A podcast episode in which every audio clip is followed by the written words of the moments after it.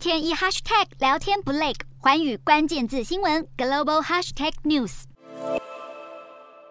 根据华盛顿邮报消息，美国总统拜登最快会在本周宣布取消前总统川普对中国进口商品颁布的惩罚性关税。预计会取消关税的部分商品包括服饰类和学习用品等消费品，并且会进一步推动让进口商能够申请关税豁免。拜登政府考虑的方案也包含调高工业机械和运输设备等策略性品项关税，同时降低消费性商品税率。不过，华府内部对中国关税议题的看法分歧。希望维持关税加征的一方认为，关税是美国制衡北京当局的关键手段；另一方则主张取消关税来让通膨降温。美国五月的消费者物价指数年增率已经涨到百分之八点六，创下四十年新高。眼下通膨攀升，对中关税在很多美国人眼里只是在不必要的提高家庭与企业成本。问。至于对中国而言，通膨冲击相对他国要小。这一年多来，北京当局一直试图压低大宗商品价格，但值得注意的是，中国的肉类批发价格目前处在六个月高点，尤其是猪肉品项，这种主食是消费者物价指数中占额最大的食品。北京当局就怕威胁到通膨目标，已经开始着手控制猪肉市场，也喊话美方尽早取消关税加征，对大家都好。拜登政府不断受到政府内外，包括业界、劳工和议员等不同势力意见的施压，让对中关税的决策过程。一拖再拖，